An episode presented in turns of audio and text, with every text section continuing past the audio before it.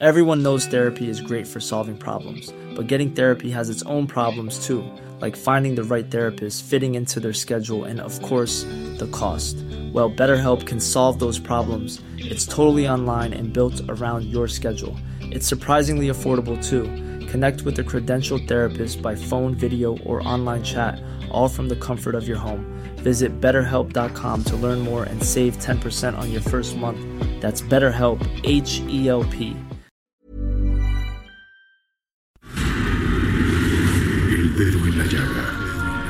Había una vez un mundo en el que nadie creía. Un país de historias inexplicables. Una nación con personajes asombrosos.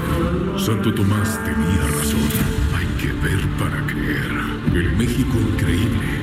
Las verdades que duelen. La voz de los que callan. El dedo en la llaga. Infórmate, diviértete, enójate y vuelve a empezar.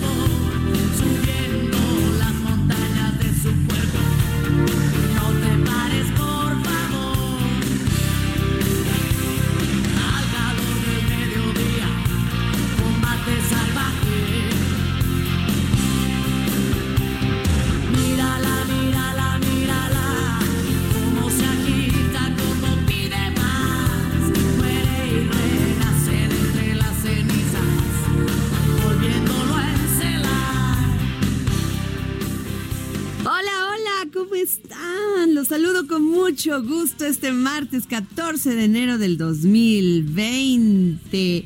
¿Y qué canción estamos escuchando, Oscar Sandoval?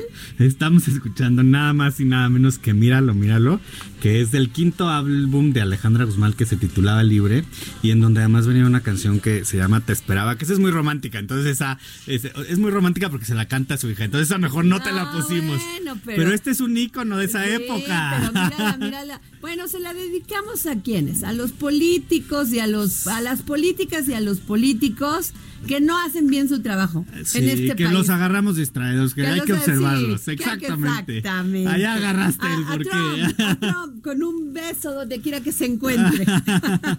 Oigan, pues bienvenidos, gracias Claudia, Oscar Sandoval, que hoy es el día del momento pivot. Y bueno, pues déjenme decirles que les agradecemos a Adriana Delgado, y sí, usted nos está escuchando por el Heraldo Radio en esta maravillosa frecuencia de la 98.5 en el Valle de México, pero en toda la República, no sé cuántas ciudades llegamos, casi a 30 Sí, ciudades. ciudades. Les mando un gran saludo. Si están comiendo, disfruten su comida, mastiquen, mastiquen, porque ya me dijo un doctor que cuando uno come debe masticar más de 20 veces o 30 veces para no engordar. Sí, no, no, y para ayudar a la que- digestión. y para ayudar a la digestión. Porque la digestión empieza en la boca. Así Esa es. es la verdad.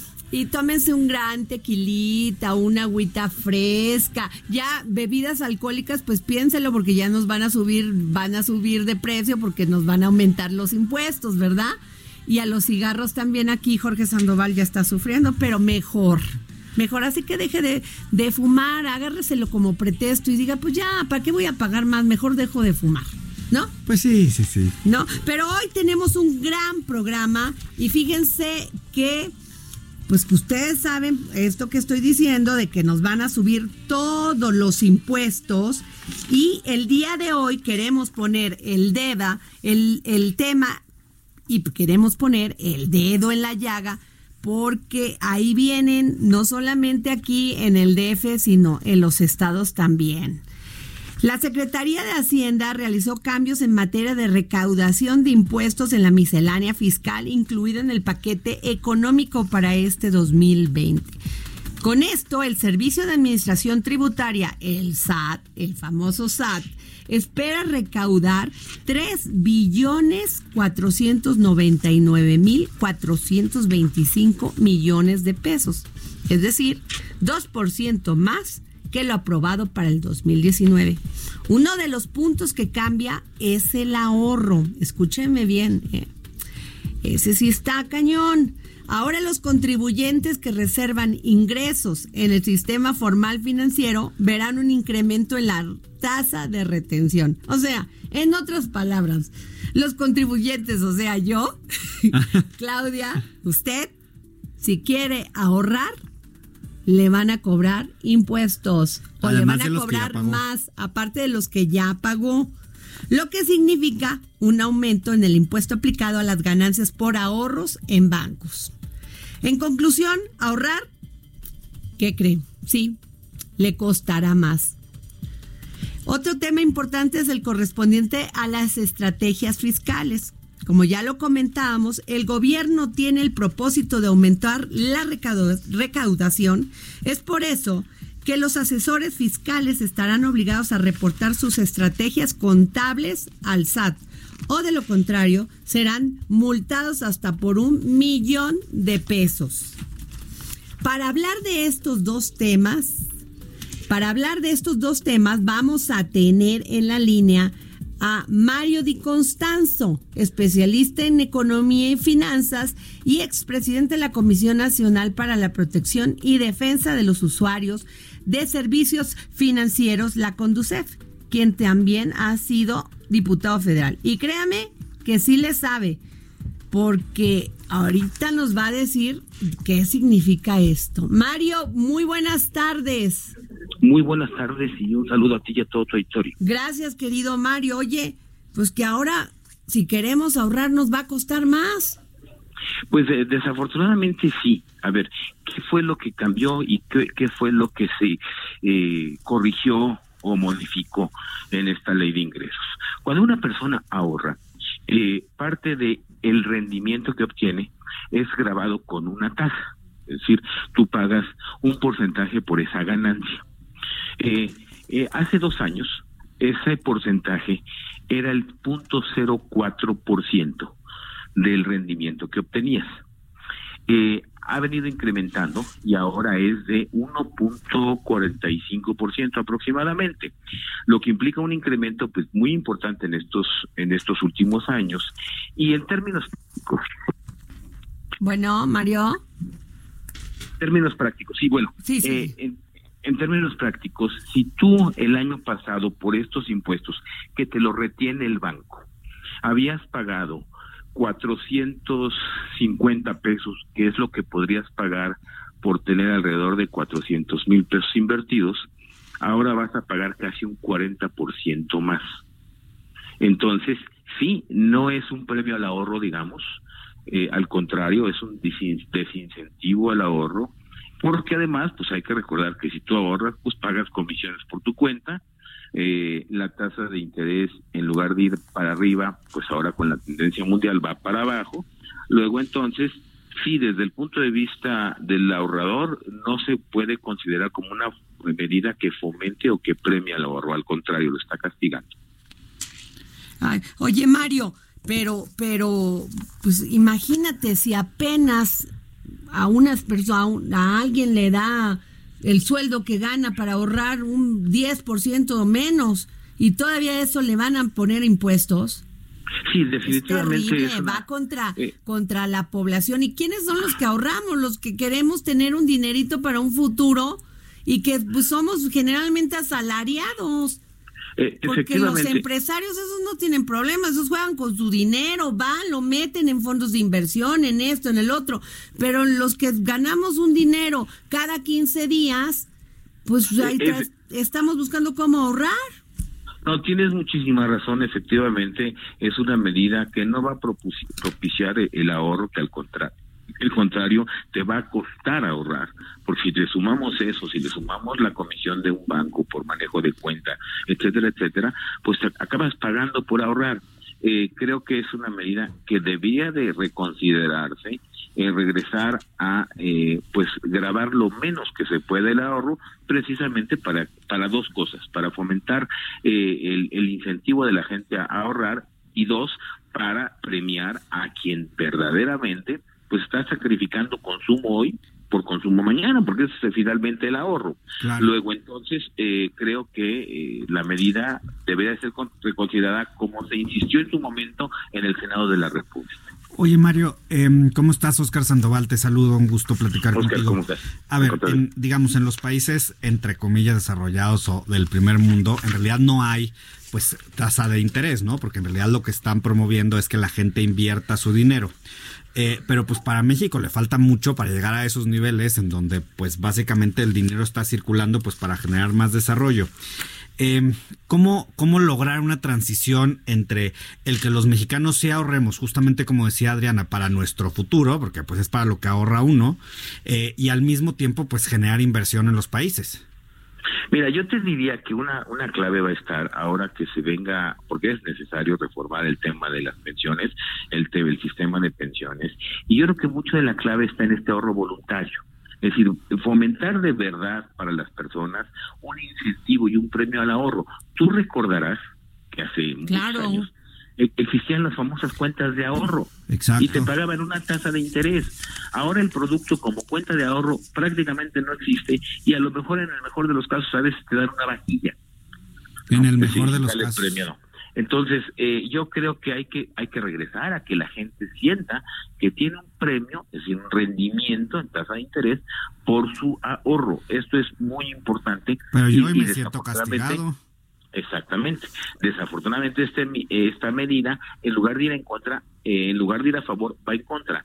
Eh, yo creo que la tasa eh, o el castigo por ahorrar o el impuesto por ahorrar, pues debería de desaparecer o irse disminuyendo, como ya lo traíamos en una tasa del 0.4% hace dos años, de haber visto la posibilidad, porque además la recaudación no es tan importante.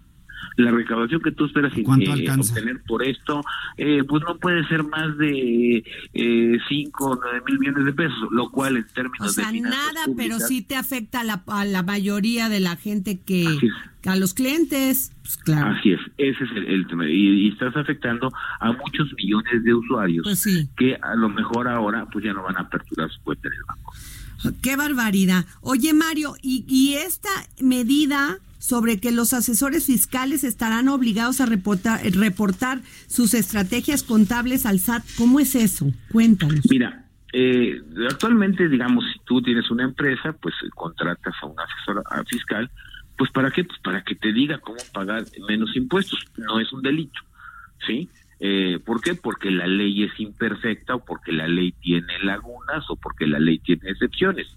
Eh, y entonces, ahora lo que se va a castigar es que eh, se, se contrate o un asesor fiscal que a lo mejor vio una ventana para que tú eh, deduzcas o pagues menos impuestos, pues entonces esta medida no va a ser eh, aprobada por el SAT. Esto, esto le genera al todo el sistema una incertidumbre grandísima. Eh, deja, y te lo voy a decir francamente, a los grandes con la misma posibilidad de seguir disminuyendo los impuestos que pagan. Y yo creo que eh, había hay maneras de hacerlo menos discrecional. Si no si quieres que las grandes empresas paguen impuestos, pues reforma la ley. Pues ya sí. tienes identificadas las lagunas, pero que no paguen justos por pecadores, porque a quienes a quien están afectando es al causante cautivo, es a la persona común y corriente, no a la posibilidad de que grandes corporativos eh, presenten cuentas con impuestos diferidos, por ejemplo. Yo he trabajado mucho ese tema y te encuentras, por ejemplo, que hoy hoy hay 10 empresas, no vamos a decir los nombres para no meternos en líos, pero que tienen impuestos diferidos por más de 80 mil millones de pesos. ¿Qué son los impuestos? Eso, eso te quería preguntar, Mario, ya, el- perdón. Te Oscar, gané, perdón. Te, te ganaste. ¿Qué es un impuesto diferido, Mario? Es, hazte de cuenta, yo eh, este año tengo que pagar eh, 10 mil pesos de impuestos, pero eh, la ley me permite deducir eh, la compra de un auto, porque es un equipo para mi empresa. Ajá. Entonces lo compro con esos 10 mil pesos, ya no pago esos 10 mil pesos de impuestos porque disminuyen mis utilidades y eso lo registro en una cuenta llamada impuestos diferidos. Eh, y el siguiente año hago lo mismo. Y el siguiente lo mismo. Y luego, y lejos de reducirlos, pues los voy aumentando. Ajá. Yo me pregunto, una persona física no puede hacer eso. Las deducciones están topadas. Y si eres asalariado, peor. Pues ¿sí? sí. Luego entonces, mejor reforma la ley para que quien ha abusado de ello ya no lo pueda hacer o no lo pueda hacer tanto o lo condiciones a la inversión, porque por eso es, que los yates y los Ferraris están en nombre de empresas, no de la persona. Pues sí, O- cuando se cuando la ley es clara no hay, o sea, es clara.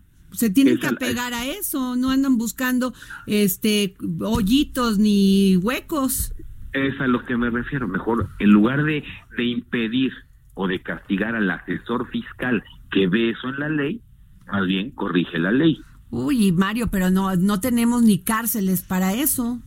Pues ¿para Este- qué le van a meter a la cárcel a la gente, a los asesores fiscales, Bueno, a los eh, pobres contadores ahí, o Y, sea. y- y lo peor de todo es que es discrecional, porque va a ser a juicio del SAT.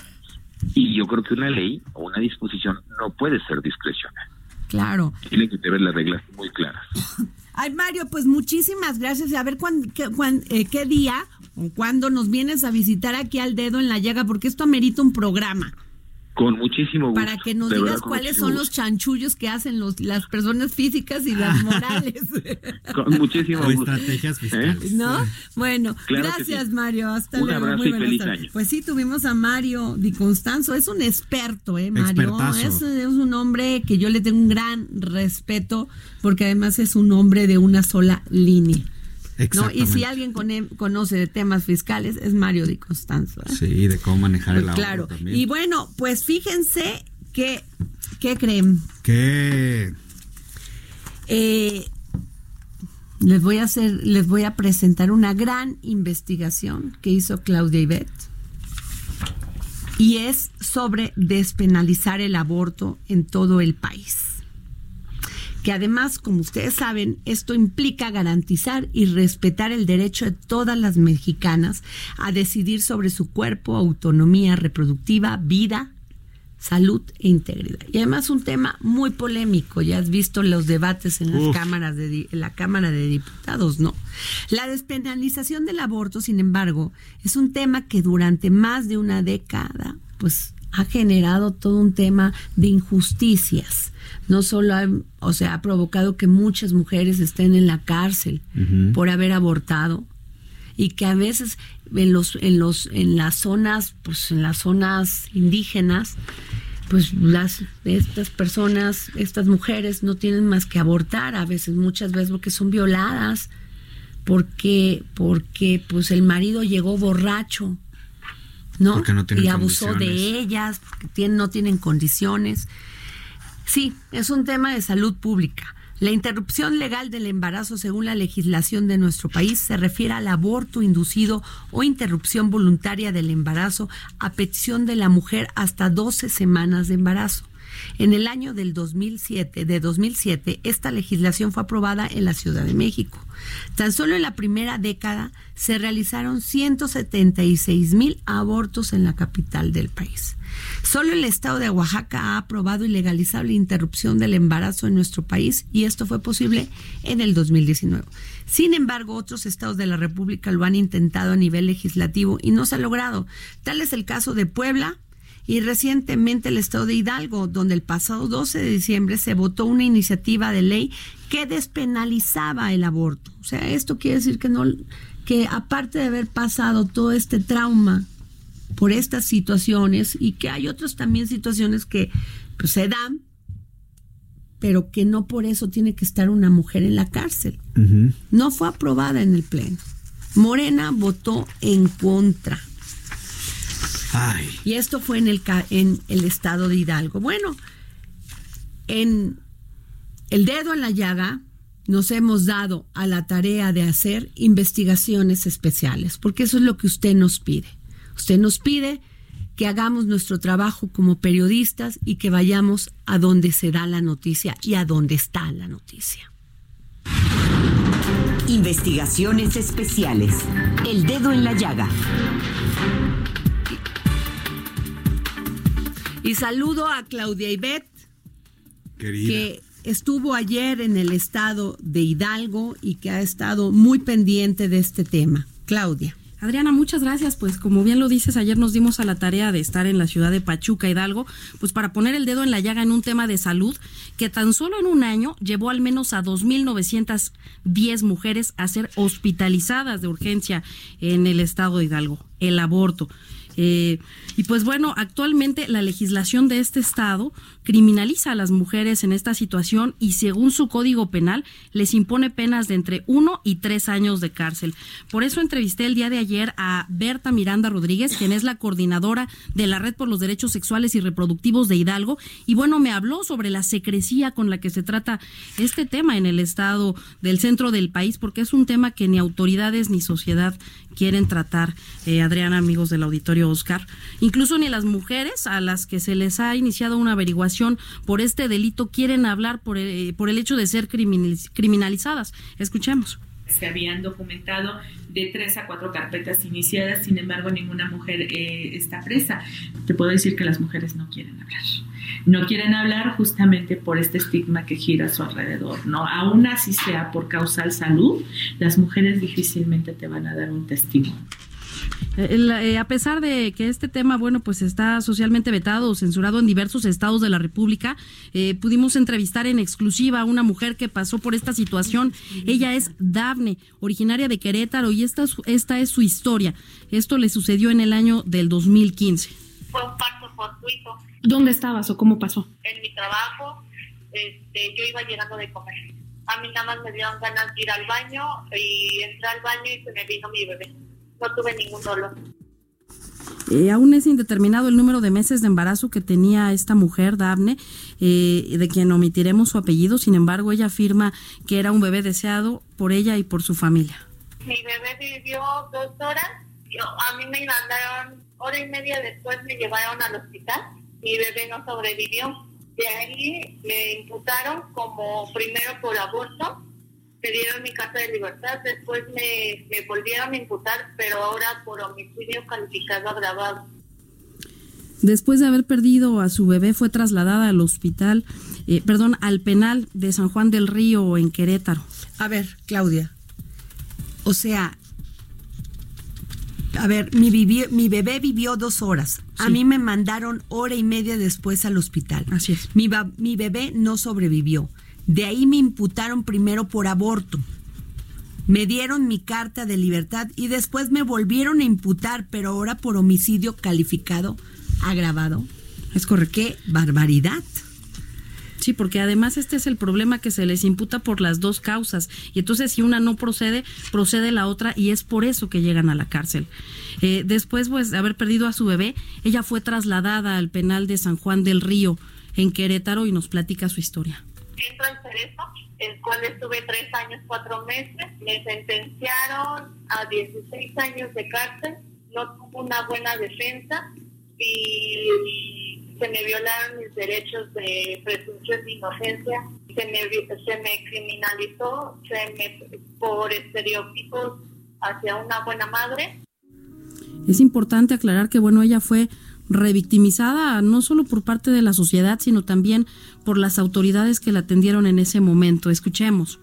Hubo mucho, mucha agresión en cuestión social, eh, en cuestión fiscal, también este, la fiscalía también criminalizó. Eh, mi propio abogado también dijo que yo era la única culpable y que yo era la única que tenía que pagar. Y la verdad a mí me hicieron sentir culpable. Mucho tiempo me hicieron sentir culpable.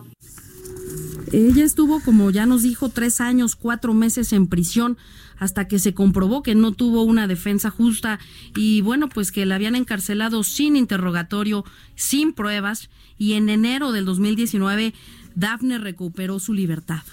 Por mucho tiempo me quitaron, me, cortaron mis alas, dejaron a mi hija sin, sin su mamá, me quitaron mi libertad, me quitaron por mucho tiempo mi sueño y, y pues emocionalmente no estaba bien. Tenías otra hija, tienes otra hija que se quedó solita mientras tú estabas en la cárcel. Sí, la dejé de cinco, de casi cinco años y ahorita ya tiene nueve. ¿Qué te decía? ¿Te escribía cartas? ¿Te llamabas por teléfono? Me escribía cartas y yo diario le hablaba por teléfono. ¿Qué le decías? Diario, diario, que todo iba a estar bien, que no se olvidara que yo la amaba mucho.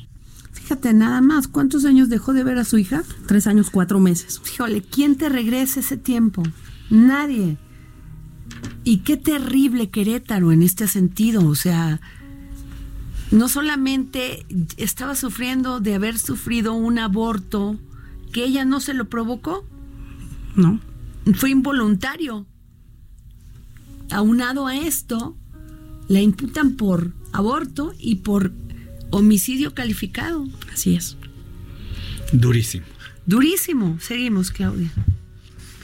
Pues esta es una mujer, eh, Adriana, que se atrevió a romper el silencio, a hablar eh, de lo que le sucedió, pero hay que decirlo, ella es una excepción porque las mujeres que han sido encarceladas por delitos relacionados con el aborto, pues son criminalizadas y no quieren hablar. Y bueno, detrás de todo esto hay una petición que ella le hace a las autoridades.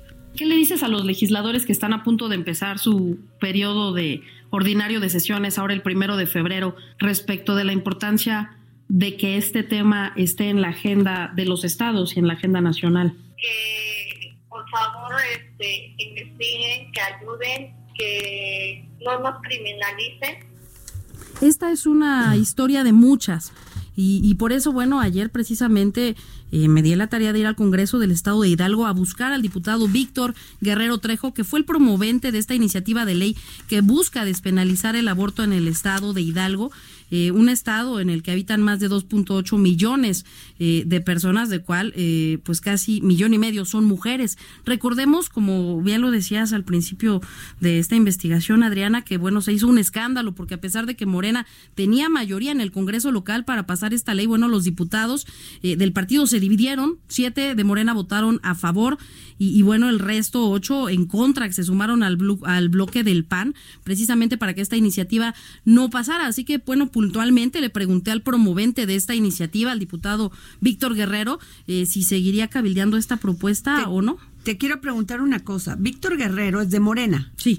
De Morena. Y los que se, los que se negaron a despenalizar el aborto en Hidalgo son mayoría del PAN Son ¿Del tres PAN? diputados del PAN, y de Morena. ¿Y de Querétaro es un estado del PAN, panista? sí. Ahí está. Bueno, seguimos. Ahora que está por iniciar el próximo periodo ordinario de sesiones eh, a principios de febrero, volverá a impulsar este tema y en un momento dado saber cuáles serían las acciones eh, para poder cabildearlo y que hubiera consensos en Morena. Sí, efectivamente, eh, los compañeros que votaron en contra en su momento argumentaron que no eran los tiempos, que no era el momento. Pues vamos a esperar a que ellos este, pues nos den el tiempo y los momentos para poderla subir. Yo espero que si es antes del proceso electoral que se nos avecina, pues lo haremos y si no, después. Pero a final de cuentas creo que no es quien lo haga, sino el tema es que se apruebe esta iniciativa. Entonces, Pero entonces no va a ir en este periodo ordinario de sesiones que empieza en febrero y concluye en abril. No sabemos, no sabemos. Este es un tema que obviamente ya le corresponde a los compañeros que votaron en contra. Ni de septiembre a diciembre del 2020 tampoco tiene planeado subirla. No sabemos, no sabemos. Yo al menos eh, tendría que tener la certeza y la seguridad de que estos compañeros ahora sí van a votar a favor. Si no, pues realmente es eh, subir otra vez a un desgaste innecesario y que bueno, verdaderamente eh, sabemos que las condiciones no, no existen. Bueno, tenemos que irnos a un corte y regresamos con este esta maravillosa investigación de Claudia Ibet sobre el tema del aborto y de esta de este tema en Hidalgo. Regresamos.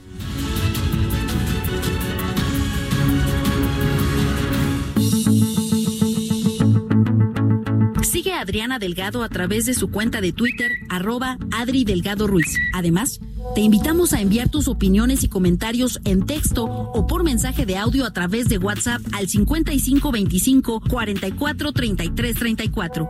Y si quieres escuchar el dedo en la llaga de El Heraldo Radio en cualquier momento y donde quiera que te encuentres, descarga el podcast disponible en Spotify y iTunes.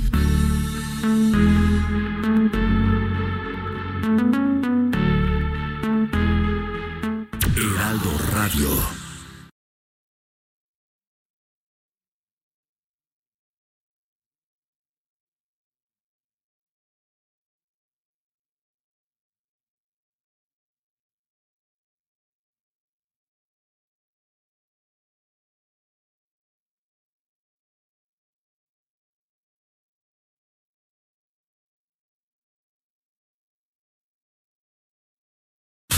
Heraldo Radio.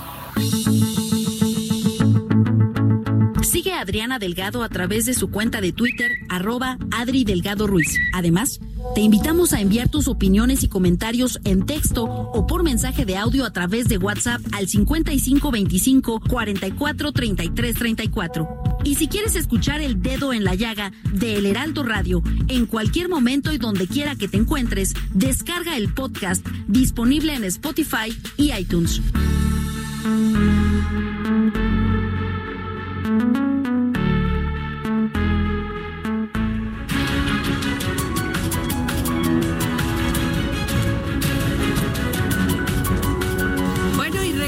Aquí al dedo en la llaga con este tema tan interesante de la investigación que realizó Claudia Ibet para el dedo en la llaga, sí, aquí en el Heraldo, de, el Heraldo Radio.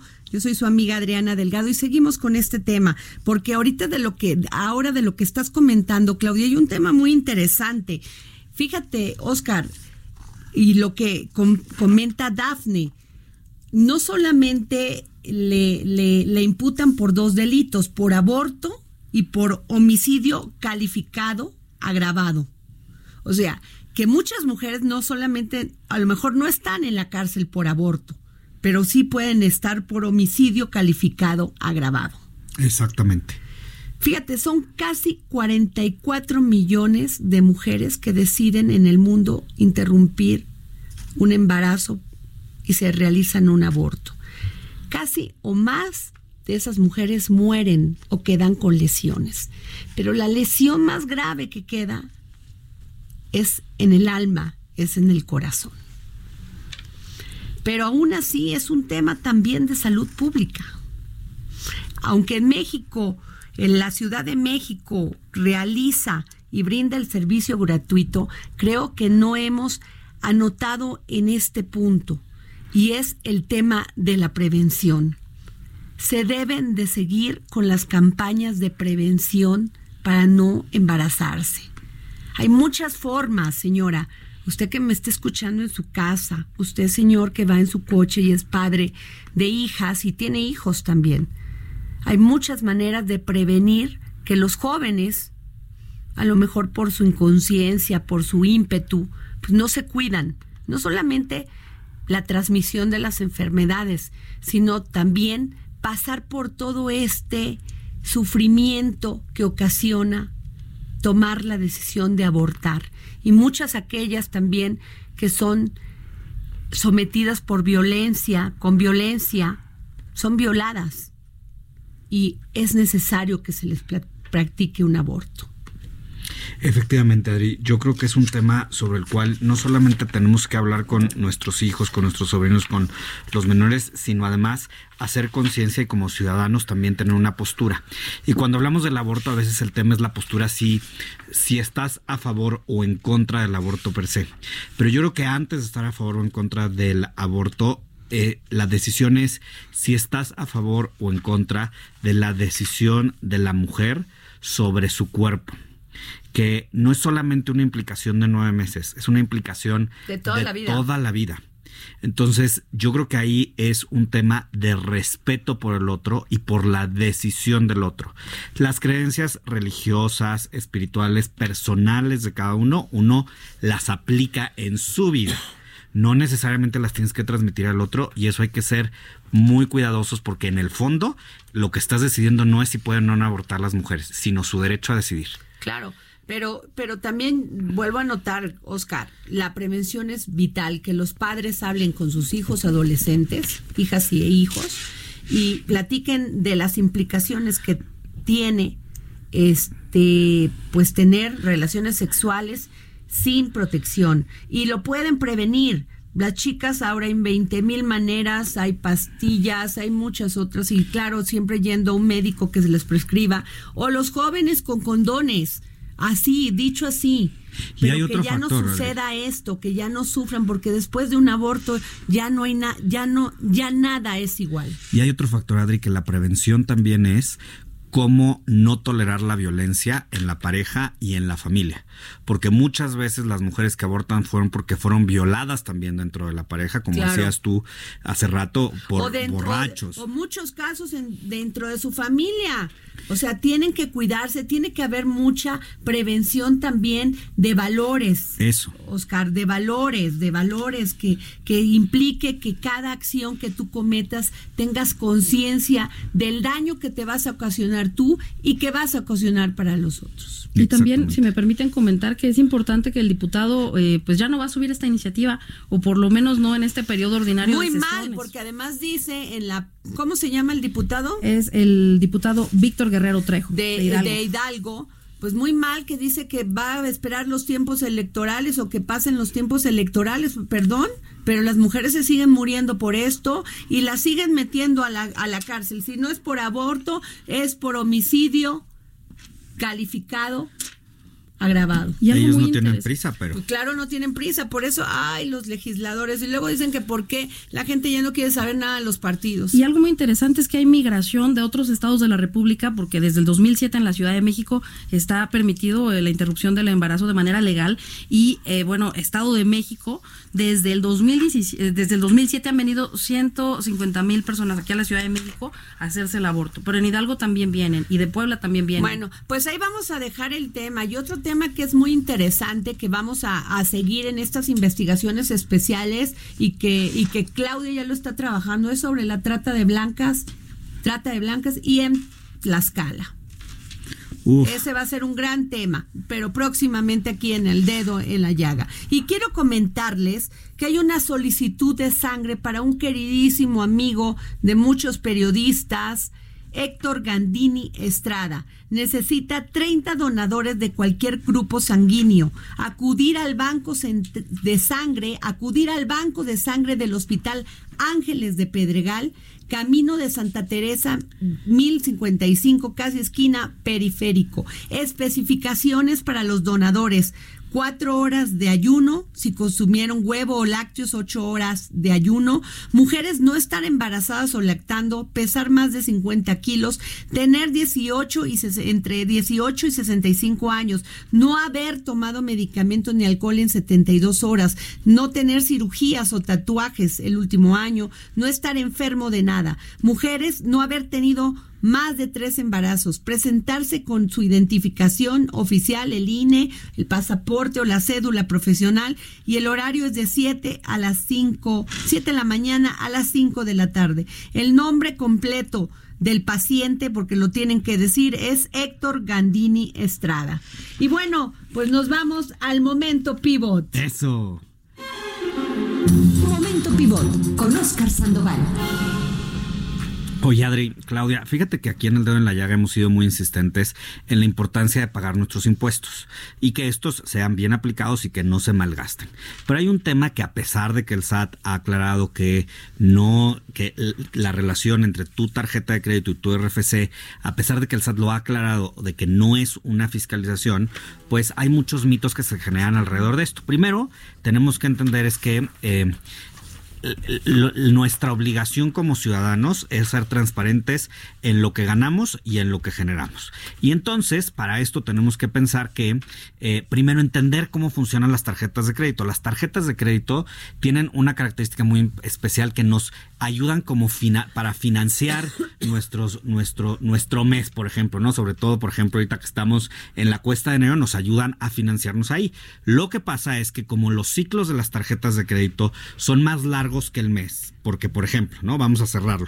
Tu tarjeta corta el día 30, pero tu banco te da, por ejemplo, hasta el día 15 Para que para liquidar tu tarjeta de crédito. Eso hace, y hay que estar muy conscientes, que gastemos realmente más de lo que ganamos. Claro. ¿Por qué? Porque tú en realidad estás acarreando de quincenas, ¿no? Pagos hacia tu tarjeta de Es que crédito. los bancos nunca pierden. Los ban- la casa nunca pierde ahí. Claro que sí. Eh, Por exactamente. eso tiene usted que tener mucho cuidado cuando le digan la fecha de corte. Todavía ese día de ese, eh, si ustedes, si usted tiene, por ejemplo, 14 de enero, hoy tiene su fecha de corte y piensa que hoy se cerró, no. Todo este día, todavía todos los gastos que usted tenga entran en este, entran en en, este ese, corte. en ese corte. Ahora, la postura del SAT de la administración de la cuarta transformación ha sido muy clara. No debería de ser un cuestionamiento si facturamos o no algo. Debería de ser algo que se diera de manera automática, pues porque lo estás haciendo pues de manera legal. ¿Qué es lo que pasa? A veces hablamos de la informalidad de la economía, que en México tiene cifras muy importantes, como que representa el 22.5% del PIB, como si fuera algo totalmente ajenos a nosotros. Pero yo les quiero decir que hagamos conciencia de que la informalidad de la economía no es nada más el mercado sobre ruedas, no es nada más quienes, quienes no, no están registrados con su RFC, es toda actividad que por comodidad o por estrategia busquen no dejar huella ante las autoridades del para el pago de los impuestos correspondientes. ¿Todos somos informales? Pues la realidad es que en cierto sentido Oye, sí. yo, yo ese tema de, a ver, ok, pagamos impuestos, yo siempre he estado de acuerdo en que tenemos que pagarlos y también tengo todo mi derecho a exigir que se vean reflejados mis impuestos. Exactamente. No, pero también tengo derecho a exigir que todos aquellos que no lo pagan, lo paguen. Porque no se, no se vale, o sea, la, la vara para la, con diferente medida no se vale. Me encanta que pongas el dedo en la llaga, mi querida Adri, del tema. Porque a la, cuando nosotros no pedimos una factura, no quiere decir que no, que no pagamos impuestos, porque muchas veces el impuesto está ya incluido en el precio que nosotros vemos en la etiquetita, ¿no? Todos los, todos los comercios formales. Pero si nosotros pedimos una factura, lo que sucede es que en realidad vamos a formalizar la acción y entonces no hay forma que la empresa se escape de ello y que nosotros nos escapemos de ello. ¿Qué es lo que pasa? Que creemos que con eso estamos ganándole al SAT. Y la realidad es que no le estamos ganando a nadie. Estamos perdiendo nosotros porque justamente no nos podemos poner a exigir de la misma forma y justamente ahí estamos contribuyendo a que la informalidad o la formalidad inclusive evada impuestos. Claro. Otro ejemplo es que muchas veces eh, no solamente estamos eludiendo la Porque legislación sigues, de los nomás impuestos. sangras a los que sí lo pagan. Exactamente. O sea, así de sencillo. Y hay un factor que es bien importante, que es por qué muchas veces los ciudadanos que somos, que recibimos un salario, no pedimos factura. Porque nuestra lógica fácil es, ay, al cabo no lo puedo deducir. ¿Y qué crees? No es ninguna buena idea hacer eso, porque de todas maneras queda registrado. O sea, se- en las operaciones electrónicas, por tu dirección, por tu fecha de O nacimiento, sea, de tú lo que estás estás diciendo es que vayamos a, un restaurante, comemos y sí pedir factura. Claro. Pero es que te tardan a veces hasta una hora en entregártela. Eso es en lo que se O está sea, a ver, trabajando. debería de ser más rápido, porque ¿quién va a estar esperando media hora que la señorita regrese con la factura? Pero te tengo noticias. Muchas veces el que se tarde en media hora en traerte la factura es un tema de estrategia fiscal de parte de los comercios. ¿Por ¿Y qué? qué? Entonces, Porque ¿qué le entonces no la pidas. Pero si no hay penalización, no hay este. Hay que trabajar en el tema de la penalización y hay que exigir, porque entonces también como ciudadanos tenemos que trabajar y formalizar nuestras operaciones para tengamos o no un beneficio fiscal adicional. Ese no debe ser únicamente nuestro, nuestro objetivo. Y de ahí es que surgen también todo este tema de las estrategias fiscales que hablábamos con Mario y Constanzo, de por qué las tienen que preguntar, pues porque se estaba abusando de ese tema. No, bueno, aquí hay un tema, fíjate nada más, de los cambios fiscales más importantes para el 2020 está lo de el arrendamiento. Exactamente. Se propone hacer obligatoria la emisión de facturas por parte del arrendador. También se establecerán juicios de, arrenda, de arrendamiento de inmuebles en donde se obligue al arrendatario a pagar rentas vencidas. Esa es buena noticia. No se autorizarían pagos vencidos al arrendador si éste no acredita haber expedido facturas respectivas. ¿Sabes qué es lo que pasaba antes? Que tú hacías un contrato privado y sobre el contrato privado lo que sucedía era que tú podrías cobrar en efectivo o te depositaban, ¿no? Y Ajá. entonces decías, pues a la buena de Dios no me vaya a cachar el SAT. ¿Qué es lo que te dicen ahora? Si usted si usted no le pagan la renta, usted va y demanda, ¿no? Y dice, oiga, fíjese que este señor aquí tenemos un contrato privado y no me ha pagado la renta. Entonces ellos te dicen, ¿y dónde está la factura que usted le emitió sobre las que sí les pagó? Si usted no estuvo emitiendo facturas, entonces usted no puede reclamar que no se lo pagaron porque usted está haciendo chanchullo y lo está haciendo por detrás de la autoridad. Pero mira, la buena noticia es que también a los que rentan, que no quieran pagar, ¿sí? Los van a obligar a pagar rentas vencidas. Exactamente, siempre y cuando tú hayas emitido la factura a la persona y le has dicho, oiga, ya se cumplió el mes conforme al A ver, contrato que entonces usted y no, yo haga- tenemos. no hagamos bola a nuestra audiencia. ¿qué va a pasar? Lo- Oscar, así muy claro. En el tema de arrendamiento lo que va a pasar es que si usted de- usted se la puede usted, Usted, se tiene la va una, a jugar. usted tiene una propiedad, se la renta a una persona. Usted tiene que emitir la factura cada vez que le pagan. Si usted no le emite, está muy bien, pero corre un doble riesgo. Que no le paguen y que si no le pagan, usted va y demanda y el demandado termine siendo usted porque usted no emitió, no formalizó su operación. aguas a todos aquellos que rentan porque tienen que emitir una factura por la renta. Exactamente. ¿Sí? Exactamente. Bueno, a ver, otro tema. Échale. Las ventas por catálogo. Para facilitar el cobro de impuestos sobre la renta, el ICR, en ventas por catálogo, las empresas mayoristas deberán retener el impuesto del vendedor particular. Esta retención será sobre la ganancia, tomando en cuenta el precio de venta al minorista y al precio de venta sugerido en los catálogos. Ante, antes el vendedor por catálogo estaba obligado a pagar directamente el impuesto al servicio de administración tributaria, lo que complicaba su ejecución.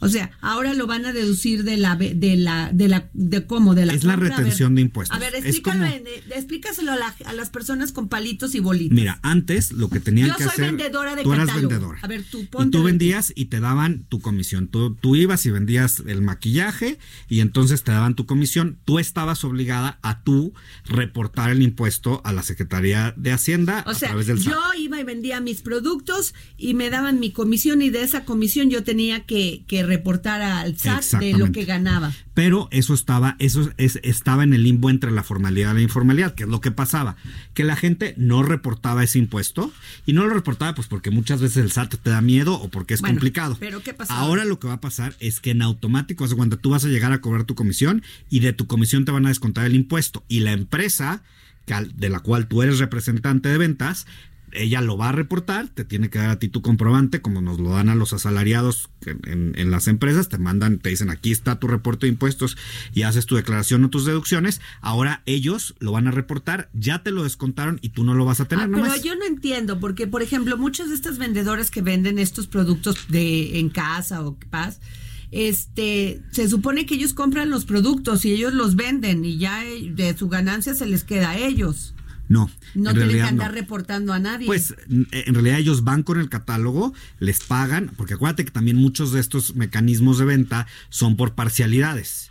Entonces tú vas y cobras y regresas con tu parcialidad y vas avanzando en ese sentido y entonces ahí es en donde te descuentan al final. Cuando tú ya pagaste, te descuentan tu, tu- parte de los impuestos. Efectivamente, porque muchas veces las empresas lo que hacen es subsidiarte. Digamos, te dan el catálogo, tú sales a vender la colcha, por ejemplo, el caso de la colcha. Y entonces en de la colcha dices, te la voy a pagar, comadrita, en 12 mensualidades. Está bien, entonces tú regresas con, con la empresa y le dices, dame la colcha porque si me la van a comprar, pero nada más te financia, te financia la empresa, pero tú es, es la parte de la que está hablando justamente Oscar. Bueno, a ver, entonces en conclusión es que enredamos En mucho realidad a la les va a gente. ¿Qué le facilitar van a quitar a las personas? A la que- gente le van a facilitar el pago de impuestos. ¿Cuál va a ser la compra Pero ¿cómo se lo Porque van a quitar, Oscar? Haz de cuenta, tú te vas a llevar el 10, tú vendes un, un maquillaje en 100 pesos, tu comisión era 10%, tu impuesto es del 15%, te van a quitar el 15% sobre tu 10% Ok. que era tu comisión. Me queda claro. Ya no lo vas a ver tú. Antes tú lo veías y según tú tú ibas y pagabas, No, no. pero la gente no lo hacía. Ya. ¿Listo? Seguimos. A ver, estrategia, a ver, el outsourcing, esto está muy buena. Las personas morales o empresas y las personas físicas con actividad empresarial que reciban servicios de subcontratación laboral estarán obligadas a efectuar la retención del IVA, el acreditamiento del IVA y la deducción de las erogaciones tratándose de subcontratación, subcontratación contratación laboral. Procederá siempre que se cumpla con la obligación de retención y entero del impuesto. Explícame. Mira, aquí hay dos, Con dos palitos y cosas muy bolitas porque ya no tenemos Uno, tiempo. rápidamente, cuando tú estás contratado por outsourcing, tú hay un esquema en el que tú presentas un recibo. A ver, ¿qué es el outsourcing? Que una persona Que te contrate por medio de otra empresa. O sea, una empresa que se encarga de, a contra- de contratar personas, le ofrece a, a- a otra empresa tu, tu especialidad o tu currículum para que te contrate, pero ella te administra. Y el esquema en origen está pensado para aquellos empleos que son temporales, Bueno, no los empleos contratos. Entonces, ¿tú qué haces? Tú haces un recibo de honorarios y sobre el recibo de honorarios te hacen un cálculo en donde te retienen una porcentaje del impuesto y otro lo paga la empresa y otro lo pagas tú. Ahí te hacen la retención. ¿Qué es lo que estaba pasando hasta ahorita? que en realidad no estaban haciendo esa retención y en realidad estaban jugando con eso para pagar menos impuestos.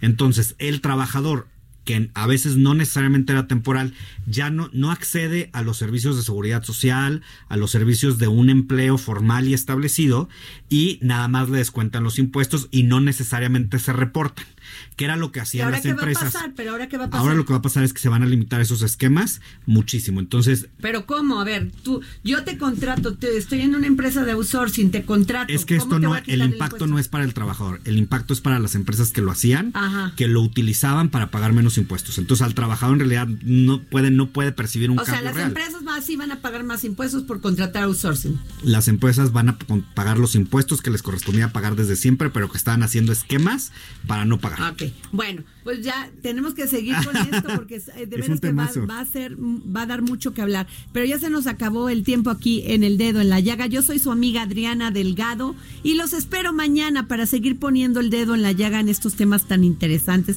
que nos favorecen, pero también que nos afectan. Gracias.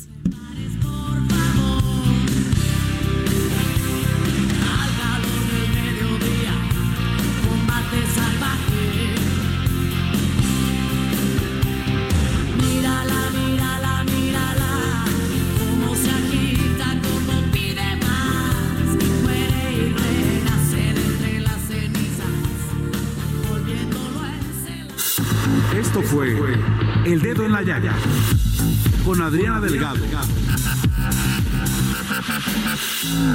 Heraldo Radio, la H que sí suena y ahora también se escucha. Even on a budget, quality is non-negotiable. That's why Quince is the place to score high-end essentials at 50 to 80% less than similar brands. Get your hands on buttery soft cashmere sweaters from just 60 bucks, Italian leather jackets, and so much more. And the best part about Quince, they exclusively partner with factories committed to safe, ethical, and responsible manufacturing. Elevate your style without the elevated price tag with Quince. Go to quince.com slash upgrade for free shipping and 365-day returns.